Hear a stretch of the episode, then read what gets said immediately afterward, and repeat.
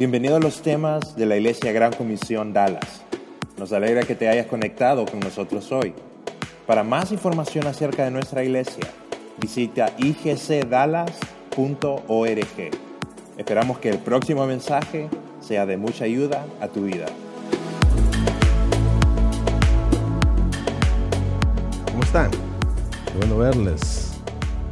Ya con un poquito de menos de frío. ¿ah? Qué bueno que están acá. Qué bueno que decidieron venir a escuchar la palabra de Dios. Eh, estamos hablando de, de, la serie, eh, hoy vamos a tocar el segundo tema, metamorfosis. ¿Qué es la metamorfosis? Una, la metamorfosis simplemente es una, eh, es una transformación es o un cambio de un estado a otro, un cambio de nuestra forma de ser, ¿verdad? Pasamos de un estado a otro. Por ejemplo, podemos, una metamorfosis es cuando pasamos de pobreza y nos ganamos la lotería y pasamos a, riqueza, somos ricos, o, de soltero a estar amarrado, no, a estar casado, bien casado, eh, de, ser inquieto a uno ser, una persona ser calmada, ¿verdad? Eh, pasamos de un estado a otro, eso es lo que es metamorfosis. y un ejemplo muy bueno es cuando nos convertimos al Señor. Eso es una metamorfosis.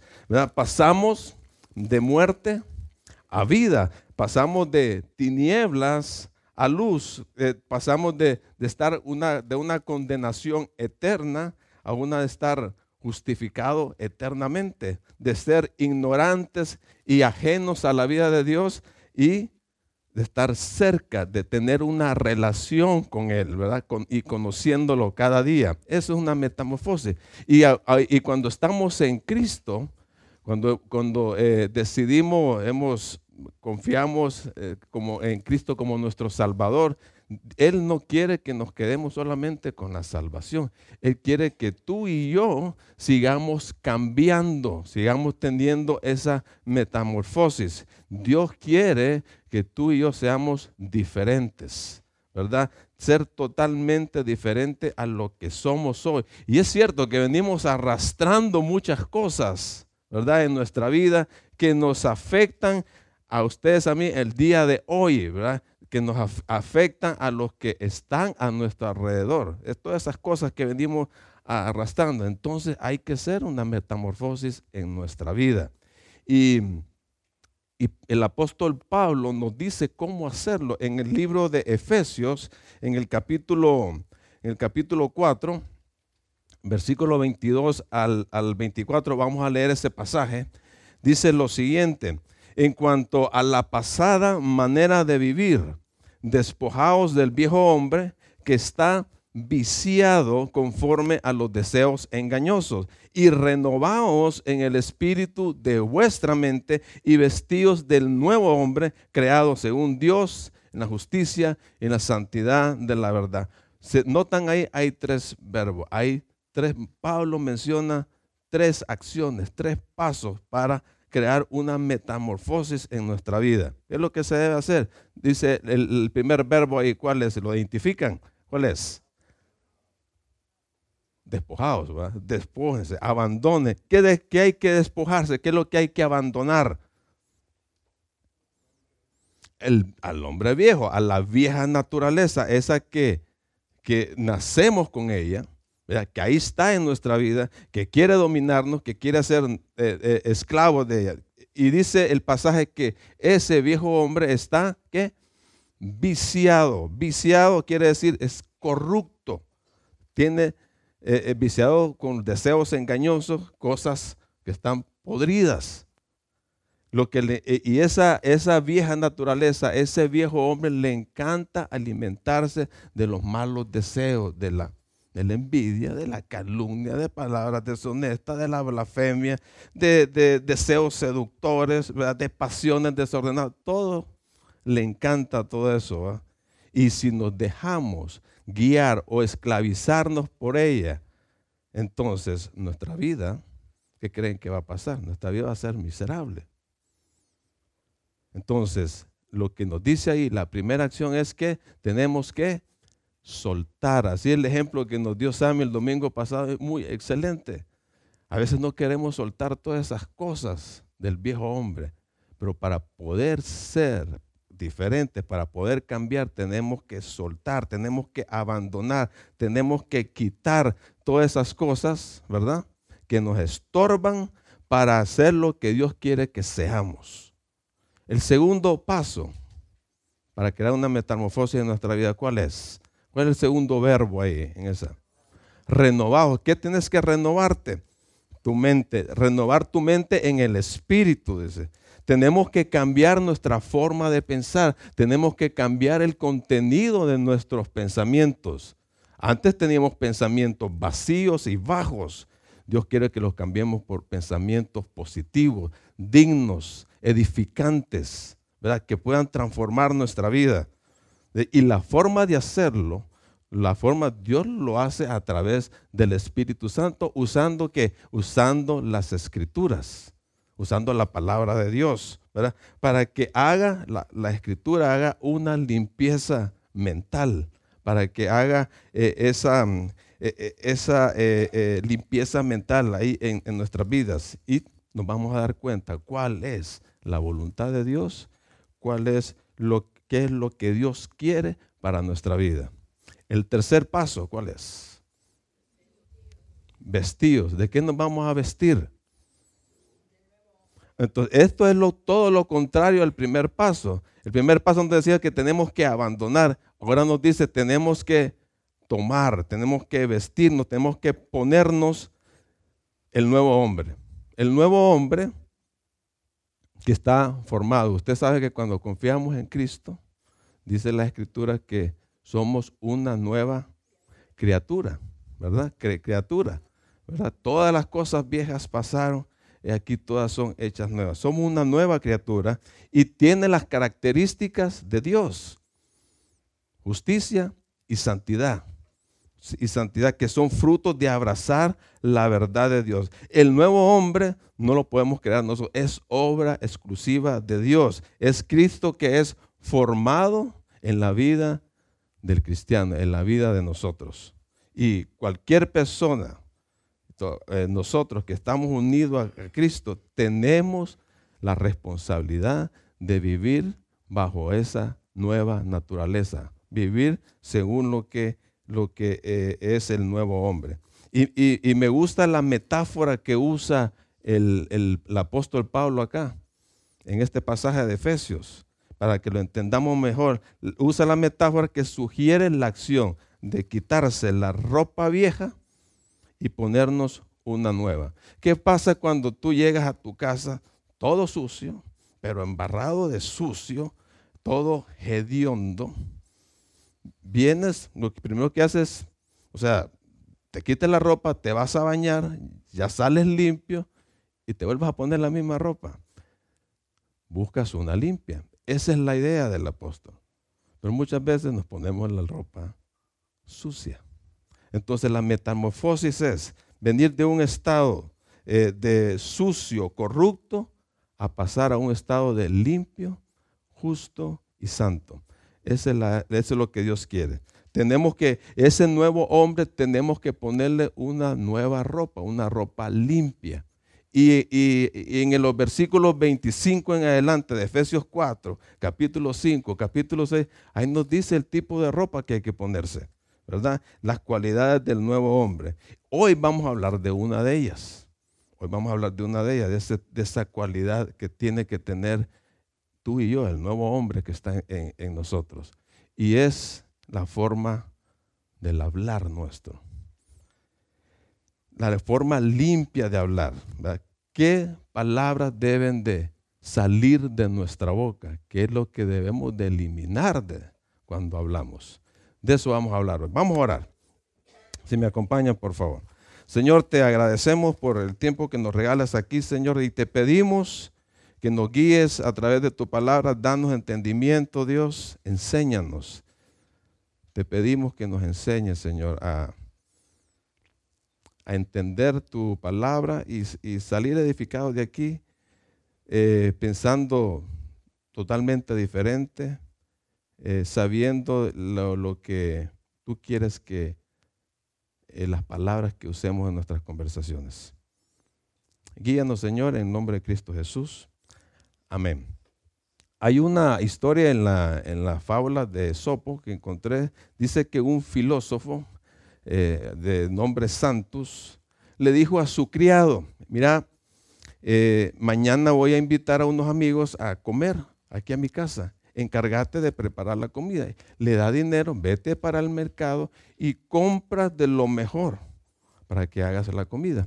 El siguiente día están reunidos, llegan sus amigos, se sientan en la mesa y lo que miran ahí, cuatro o cinco platos de lengua. ¿Ustedes han comido lengua? Es riquísima. Pero cinco platos de lengua nomás, preparadas de diferentes formas. El filósofo se extrañó, comieron, se levantó y les fue a preguntar, a preguntar al criado, ¿qué pasó? Yo te dije que compraras lo mejor. Me con lengua, todos los platos con lengua. El criado le contestó, en efecto conseguí todo lo mejor del mercado. No es la lengua el órgano de la sociabilidad, el órgano de la elocuencia, el órgano de la bondad y de la oración. Le dice, bueno, tenés razón. En otra ocasión le hace lo mismo el filósofo. Invitó a gente y le dice al criado, anda andate al mercado y comprase en esta ocasión de lo peor que encontres. Y nos hacen la comida. Llegó el día de la comida, los invitados están sentados y ¿qué creen que, había en la mesa? Lengua. Cuatro o cinco platos diferentes de qué? De lengua. lengua encebollada, que no sé qué, pero ahí estaba la lengua. Y, el filósofo extrañaba, ¿y este chavo qué le pasa? Entonces, de, así disimuladamente se levanta y va a donde el criado y le pregunta, oíme, yo te dije que comprar lo peor del mercado. El criado le contesta, sí, sí lo hice. Y no es la lengua, el órgano de la blasfemia, el órgano de la difamación y el órgano de la mentira. Tiene razón. Y esta, esta ilustración eh, nos muestra que la importancia de las palabras, las palabras que pueden salir de nuestra boca. Pueden ser buenas, de lo mejor, o pueden ser de lo peor. Proverbios 18, 21 dice lo siguiente. La muerte y la vida están en poder de la lengua y el que la ama comerá de sus frutos. Wow. ¿Te has puesto a pensar el impacto que pueden tener las palabras en tu vida y en la vida de, de los que te rodean? Hay mucho, hay mucho que está en juego con lo que decimos en nuestras conversaciones. Las palabras en nuestras pláticas, en nuestras conversaciones, tienen, según el verso, tienen poder, tienen poder. Al escucharlas, tienen consecuencias. Nuestras palabras pueden dar vida, pueden dar muerte. De, un modo u otro, hay resultados positivos o resultados negativos. Tú puedes decir, por ejemplo,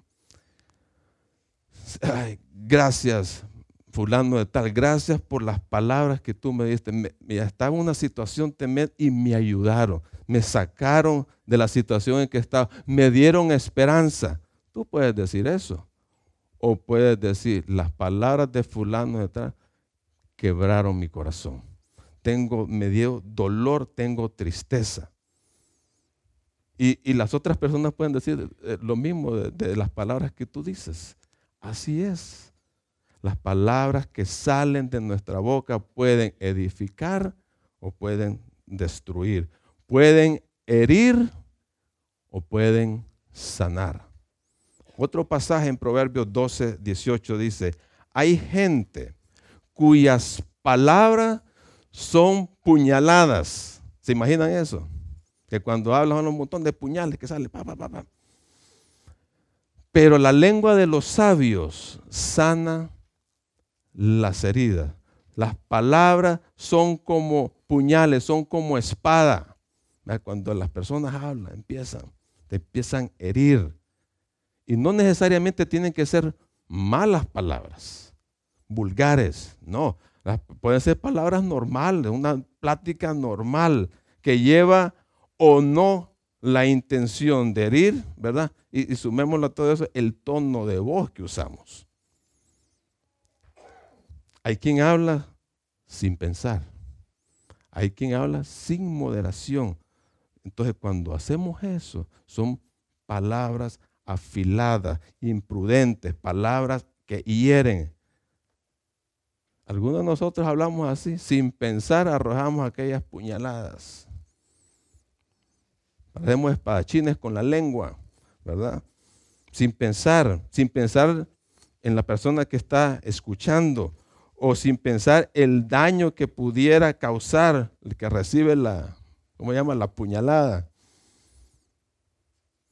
Y entonces cuando hacemos eso empezamos a herir amistades, matamos matrimonios, ensangrentamos a la familia. En las iglesias hay muchas personas que andan con el puñal metido, pero, pero sangrando bastante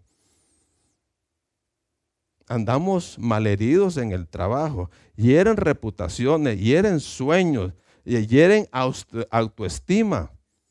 Hay, hay, eh, hay personas que, que, han sido dañadas desde pequeños porque alguien le dijo, vos no servís para nada, sos un bruto.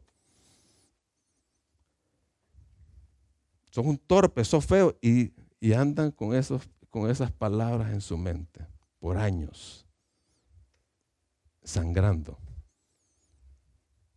Por otro lado, hay palabras que son como medicina. Sanan. Dan esperanza a aquellas personas que están eh, eh, desesperadas, que no saben qué hacer. Son palabras que consuelan a aquellas personas que están con tristeza y dolor. Son palabras de paz, de, de reconciliación a aquellos que están en pleitos y necesitan arreglar sus diferencias. Son palabras que sosiegan cuando, está, cuando hay temor, cuando hay ansiedad. Son palabras que promueven eh, la salud, fortalecen eh, las relaciones familiares, eh, son saludables para la iglesia, fomentan la unidad en el trabajo. En fin, hay palabras que sanan y hay palabras que hieren. Pregunta, ¿qué está saliendo de tu boca hoy? ¿Palabras de vida o muerte? ¿Palabras hirientes o palabras que son medicina? ¿Qué es lo que sale de tu boca? Es increíble el poder de las palabras. Es increíble. En un mismo día tú puedes animar ahí en tu casa, despedirte, que los amo, que Dios te bendiga. Te subes en tu carro, te diriges a tu trabajo, se te atraviesa algo y empieza. Pip, Llegas a tu trabajo, te reunís con tus compañeros de trabajo y empiezas a hablar más del jefe. Eso sucede en un mismo día puedes maldecir y puedes bendecir. Dice Santiago que la lengua es, es un pequeño fósforo que incendia muchas hectáreas de bosque. Destruye si no lo sabemos controlar. Ahora, ¿qué es lo que Dios quiere? ¿Qué es lo que Dios quiere? Vamos a ver otro pasaje en Efesios 4:29. Efesios 4:29, ahí nos vamos a quedar analizando este pasaje. Dice este, de este verso, ninguna palabra corrompida salga de vuestra boca, sino la que sea buena para la necesaria edificación a fin de dar gracia a los oyentes. ¿Qué hay que hacer para que ocurra una metamorfosis en el hablar? ¿Qué es lo que hay que despojarse? ¿Qué es lo que hay que quitar? ¿Qué es lo que hay que hacer morir? ¿Qué es lo que hay que soltar? ¿De qué? Póngame el verso ahí el hombre. El anterior, por favor. No se me adelante. ¿Qué es lo que tenés que quitar ahí? Palabras corrompidas. Eso es lo que tenés que dejar. ¿Recuerdan los pasos de la metamorfosis? Hay que despojarse, hay que revestirse y hay que, hay que eh, renovar y revestirse. Entonces, ¿qué es lo que hay que despojarse? ¿Qué es lo que es de morir? Las palabras corrompidas. ¿De qué me tengo que vestir? Lo miran ahí. De palabras buenas que edifican, ¿verdad? Entonces, mire, la palabra corrompida, ¿qué significa? Es un adjetivo del griego sapros. Quiere decir malo, podrido, ¿verdad? Inútil.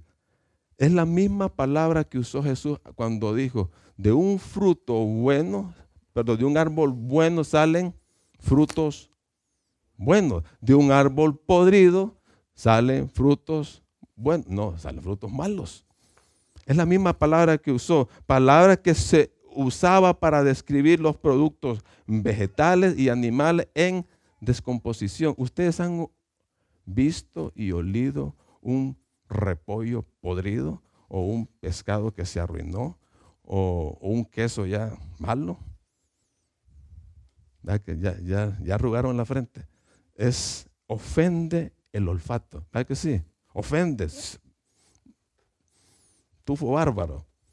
Entonces, así son las palabras corrompidas, ¿verdad? Ofenden al oído y ofenden a las personas. Son de mala calidad, no sirve, por lo tanto, no puedes usarla. No se pueden usar. Ahora, ¿cuáles son esas palabras podridas o corrompidas que salen de nuestra boca y que ofenden? ¿Cuáles son? Vamos a ver algunas de ellas. Y esto se aplica a donde quiera que estemos. Número uno. Primer palabra corrompida. Adivinen cuál es. Gracias, gracias, porque ya la había puesto. Está, está poniendo atención. El chisme, así es. El chisme. El chisme, el chisme, de acuerdo a, al, diccionario ese, o el chismoso, es una persona que cotorrea o repite conversaciones ociosas o rumores, especialmente de los asuntos privados de otros. El chismoso es una persona que esparce escándalo y dice secretos. Un pasaje de Proverbios 18, 8 dice, los chismes son bocados exquisitos son ricos. Llegan hasta lo más hondo. Imagine cómo lo compara. El chisme es un bocado de lo más exquisito que hay. Porque a la gente le gusta saber lo que está pasando a otras personas. Y el chismoso, ¿verdad? Es una, una persona, ¿verdad? Que anda viendo, que anda escuchando que anda poniendo las antenas, tiene buenas antenas, ni los satélites, pero andan, andan poniendo las antenas de las, de las, cosas que hablan las personas, ¿verdad? Se interesa, te acerca y le pregunta, ¿y por qué? ¿Y esto? ¿Y cómo está? Y fulano, y te empieza a ver un montón de preguntas que ni la CIA te las hace. Porque quiere saber, está interesado en saber, ¿verdad? De la, la vida de, los otras, de las otras personas se enfoca en eso. ¿Para qué creen ustedes? ¿Para orar por ellas? No. ¿Para ayudarlas? Tampoco. Para ir a decirle a las otras personas. Entonces, ¿por qué hace eso? ¿Por qué, un, porque una persona se interesa por la vida de otro para ir a divulgarlo a otras personas? ¿Por qué? Puede tener problemas de autoestima, puede tener problemas de, de orgullo, de envidia. Proverbios 16, 28 dice, el alborotador siembra conflictos y el chismoso fomenta enemistad entre los amigos. Miren que, qué interesante. Siembra conflicto con solo ir a hacer el, el cotorreo y fomenta enemistad. El chisme es destructivo. El chisme causa divisiones. Y si, vaya, si no eres el chismoso, pero te gusta escuchar, te gusta escuchar a la gente, ¿verdad? Le pones el oído, pero se lo, pero se lo abres bien, ¿verdad? Entonces, eso dice mucho de ti, de tu carácter. Si te gusta escuchar los chismes. Eso arruina tu testimonio. Los proverbios nos enseñan que eres sabio cuando evitas los chismes. Te alejas de las personas de eso. Y vas a hacer todo lo posible para detenerlos, con gracia, con amabilidad, ¿verdad? con amor. ¿Qué tenés que hacer cuando viene alguien y te quiere contar una cosa de otra persona? ¿Qué es lo que tenés que hacer? Tenés que pararlo. Tenés que, hey, no me interesa. O si me quieres decir, es que fíjate que fulano, hey, te dijo esa persona que me lo contaras. Ah, esa es una buena pregunta hacerla. Y vas a ver que se va a callar.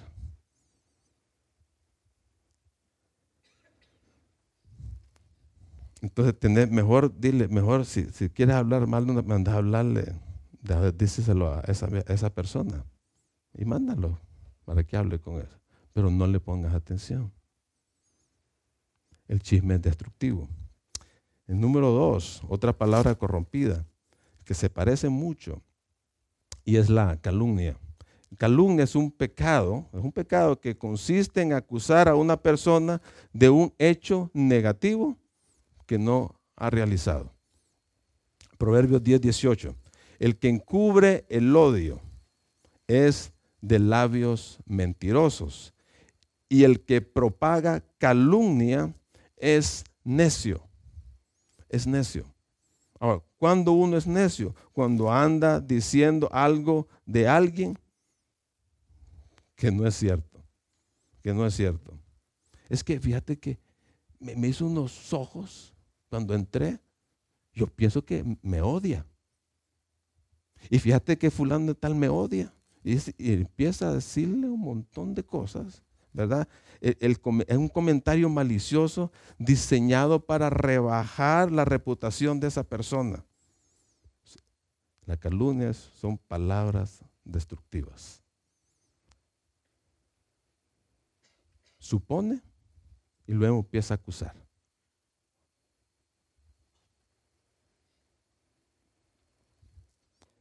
La otra palabra corrompida, mentiras, la mentira, la mentira. De ese Proverbio 12, 22, el Señor detesta, escuchen bien ese pasaje, hay que ponerle atención.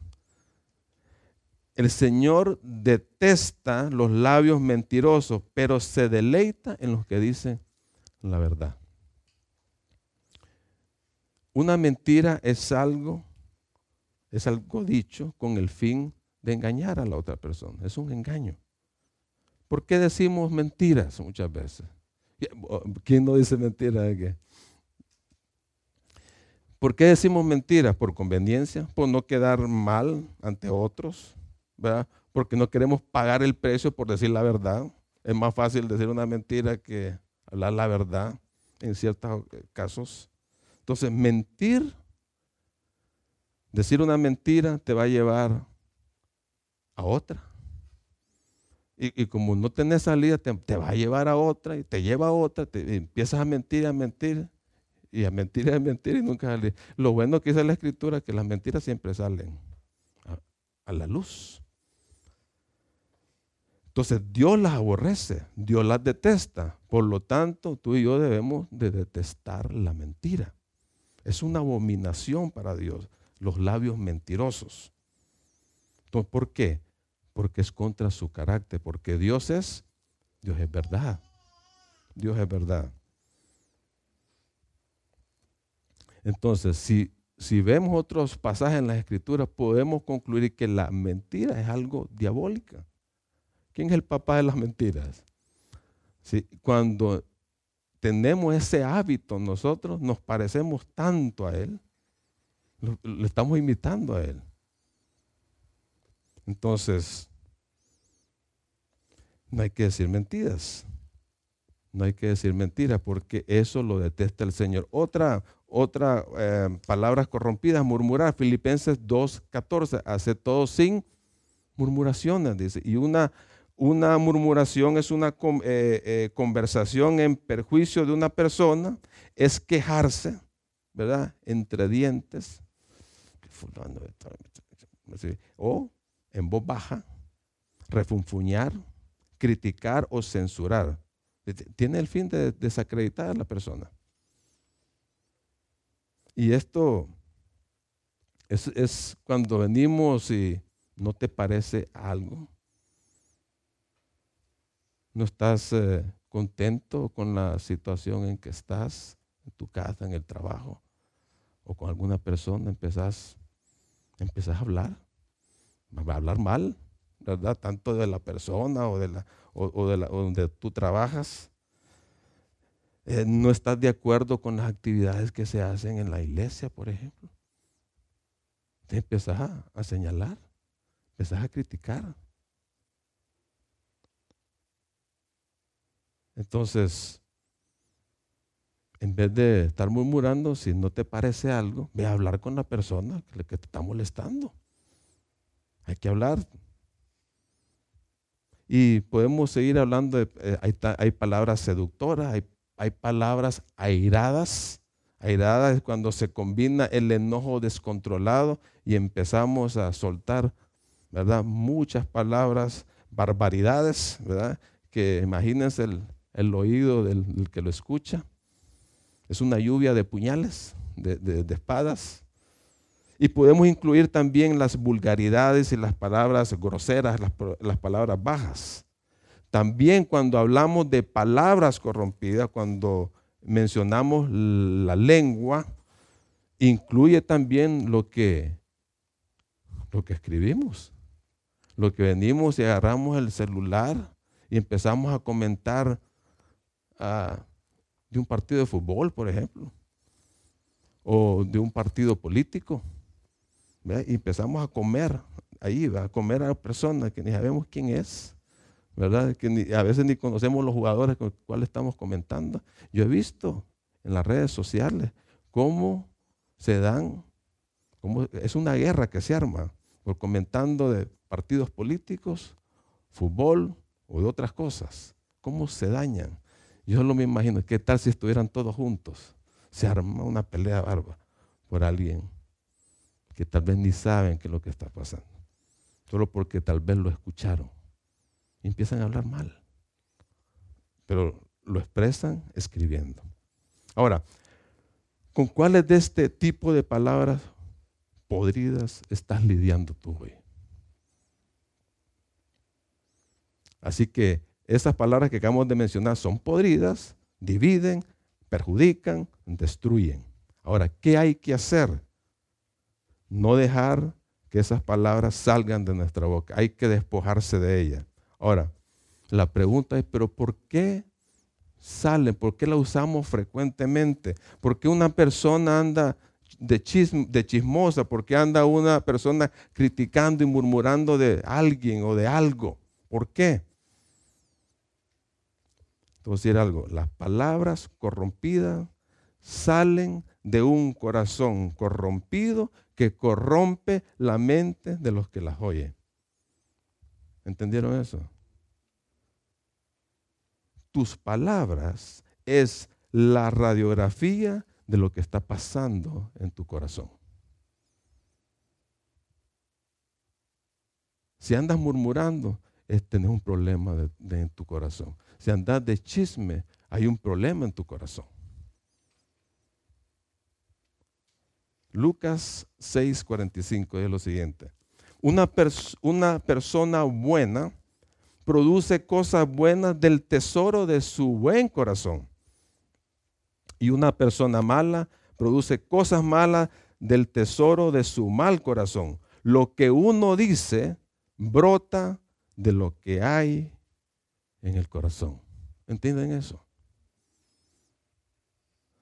Todo depende de lo que hay en mi corazón. Todo depende de cómo yo estoy alimentando mi corazón. Así que si tengo un corazón de crítica, qué tipo de palabras van a salir de mi boca. Lógico. ¿Sí? Si tengo un corazón orgulloso, ¿qué voy a hablar? Palabras orgullosas. Si tengo un corazón sin amor, ¿qué voy a hablar? ¿Qué palabras van a salir de mi boca? De todas palabras duras, de odio. Tengo un corazón egocéntrico. ¿Qué palabras va a hablar ese corazón? Palabras egoístas.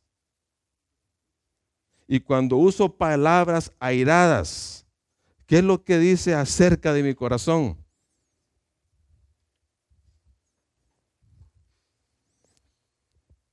tengo un corazón lleno de ira, de enojo.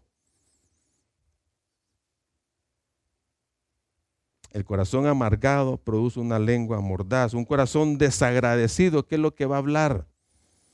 Una lengua, palabras de queja tras queja tras queja. Por otro lado, si tengo un corazón fiel y veraz, ¿qué voy a hablar?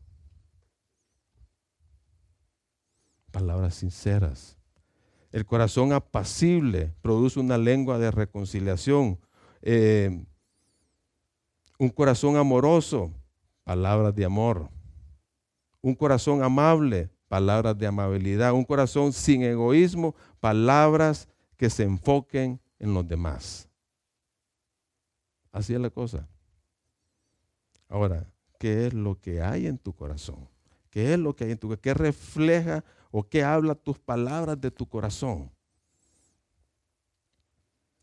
Dijo alguien, Juan Luis Vives dijo lo siguiente, no hay espejo que mejor refleje la imagen del hombre que sus palabras, que sus palabras. Uno, uno se puede dar cuenta de, de una persona con lo que habla, ¿no? con lo que dice. Ahora, ¿qué tengo que hacer? ¿Qué tengo que hacer para que mis palabras sean buenas? tengo que producir buenas cosas en mi corazón. Tengo que sembrar cosas en mi corazón. Por lo tanto, tengo que alimentar mi corazón de la gracia de Dios, de la palabra de Dios, absorber sus verdades por medio de las escrituras. Colosenses 3:16 dice que la palabra de Dios abunde en tu vida. Abunde que se almacene ahí. Es la forma que te va a renovar internamente. Ahora, ¿de qué me tengo que vestir? De palabras buenas, de palabras provechosas, de palabras útiles que ayuden a los demás, que tenga como objetivo edificarla, que tenga como objetivo eh, el desarrollo de la persona, de su carácter. Son las que Dios quiere que hablemos palabras de estímulo, de bendición, palabras dignas, palabras afables que beneficien a las demás personas. Eso es lo que tenemos que hablar.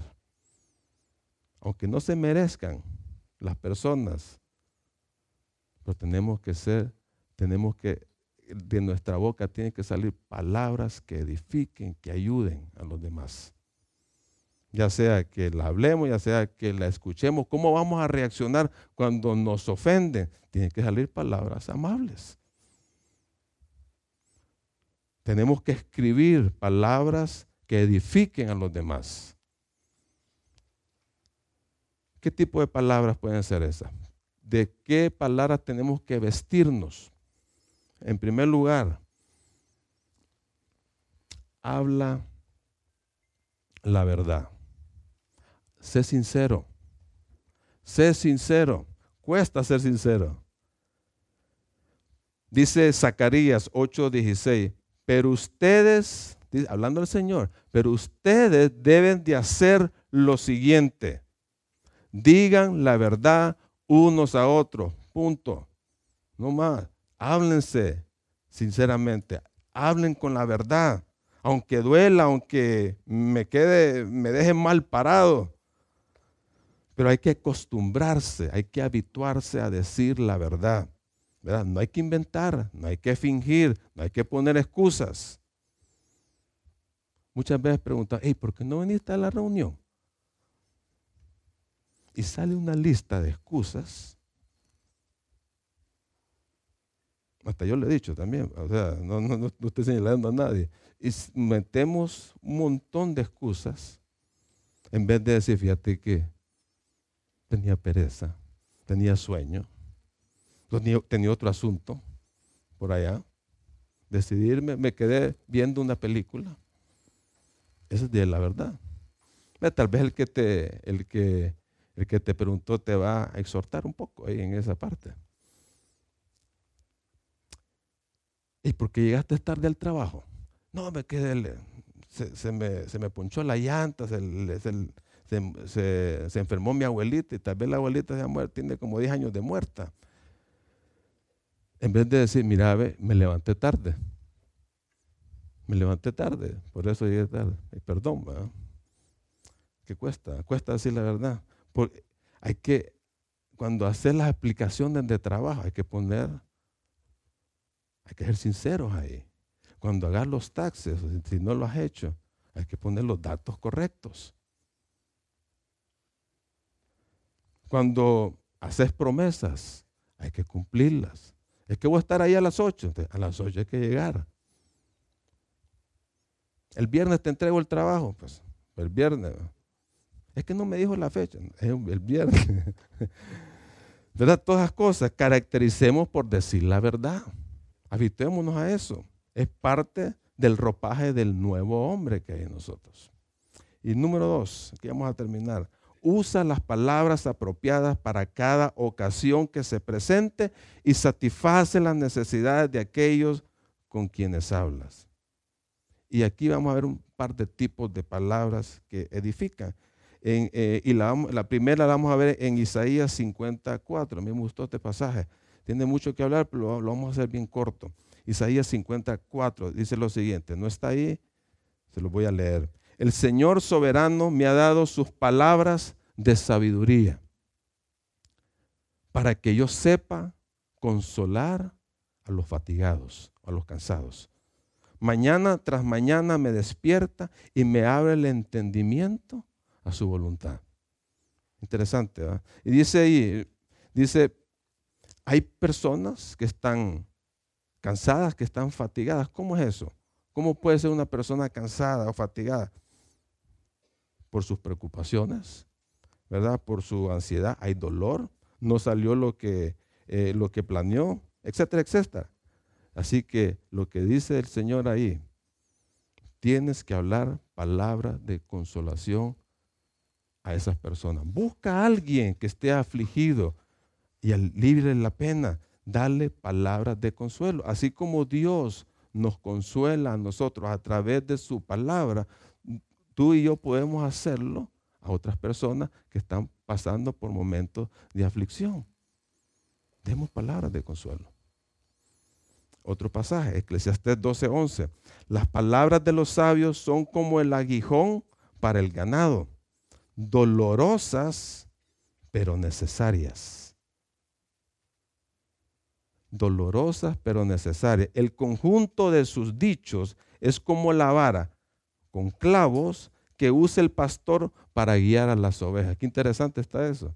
Los pastores usan, le ponen un clavito a la vara para, para, para que las ovejitas vayan por donde él quiere que vayan.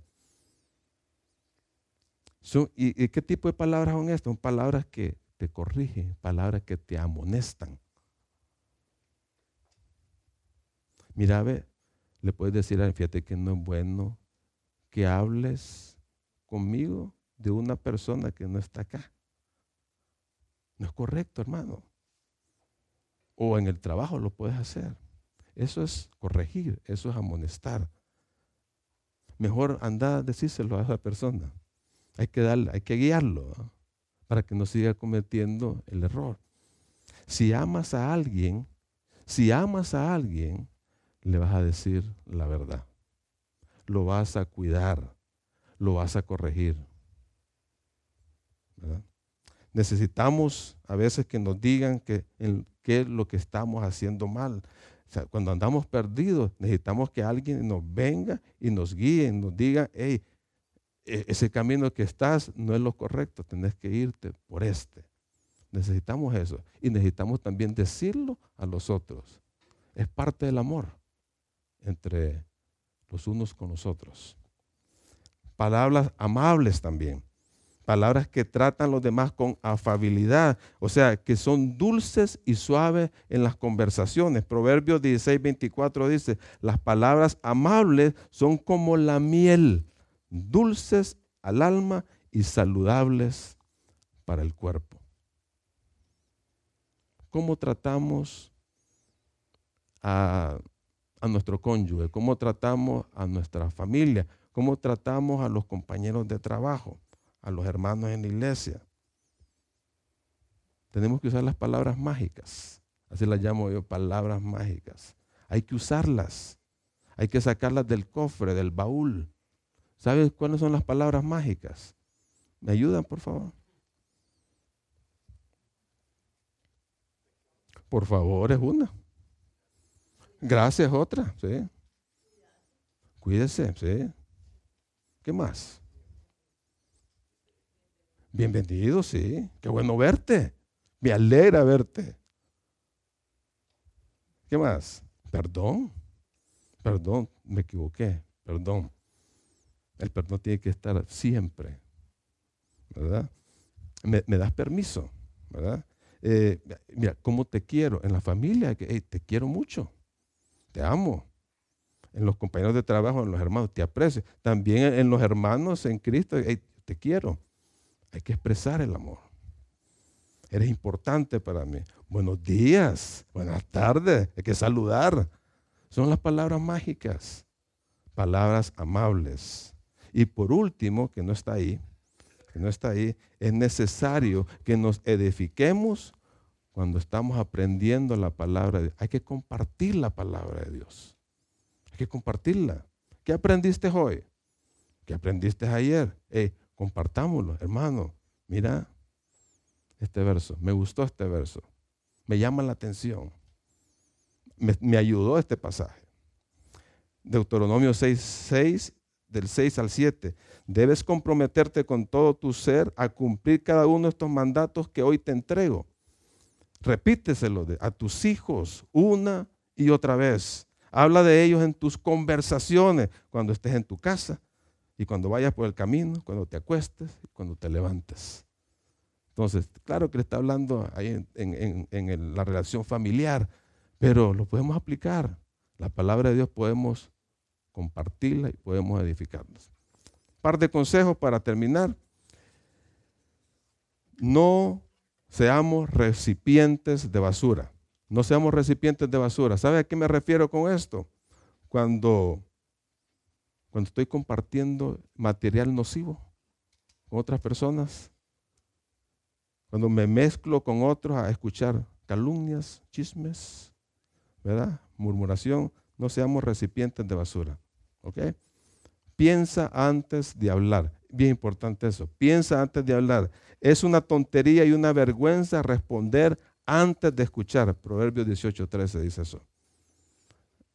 Eh, ah, en algunos de nosotros eh, hay que agarrar ese pasaje. Dice, es una vergüenza responder antes de escuchar. Mis hermanos, mis amados hermanos, quiero que entiendan lo siguiente. Todos ustedes deben ser rápidos para escuchar, lentos para hablar y lentos para enojarse. Cuando alguien te dice una grosería. Y sé prudente al hablar. El último consejo, Proverbios 10, 19 hablar demasiado conduce al pecado. Es mejor, dice una frase que dicen por ahí, calladito te ves más bonito, ¿verdad? Hay que cerrar la boca para que no entres moscas. Vamos a orar, hermanos. Nos ponemos de pie. Señor, gracias te damos por estos consejos que hemos visto en tu palabra, Dios. Gracias Señor, sabemos que nos vamos aquí sabiendo que, que tú tienes eh, principios, Señor, que nos ayudan a, a dar palabras de ánimo, palabras de, que edifican. A palabras que, que puedan ayudar a los demás, Señor. Señor, ayúdanos a, que esas palabras corrompidas, podridas, no salgan de nuestra boca. Ayúdanos, Señor. Queremos queremos edificar a las demás personas, a los que nos oyen. Señor, eh, si hay palabras que salen de nuestra boca que son dañinas, Señor, eh, Señor, examina nuestro corazón y ayúdanos, Señor, a, a, producir cosas buenas. Danos el deseo de, hacer una limpieza, Señor, en nuestro interior. Danos el deseo de, de, buscarte a ti, Señor, y, y renovarnos medio de tu palabra.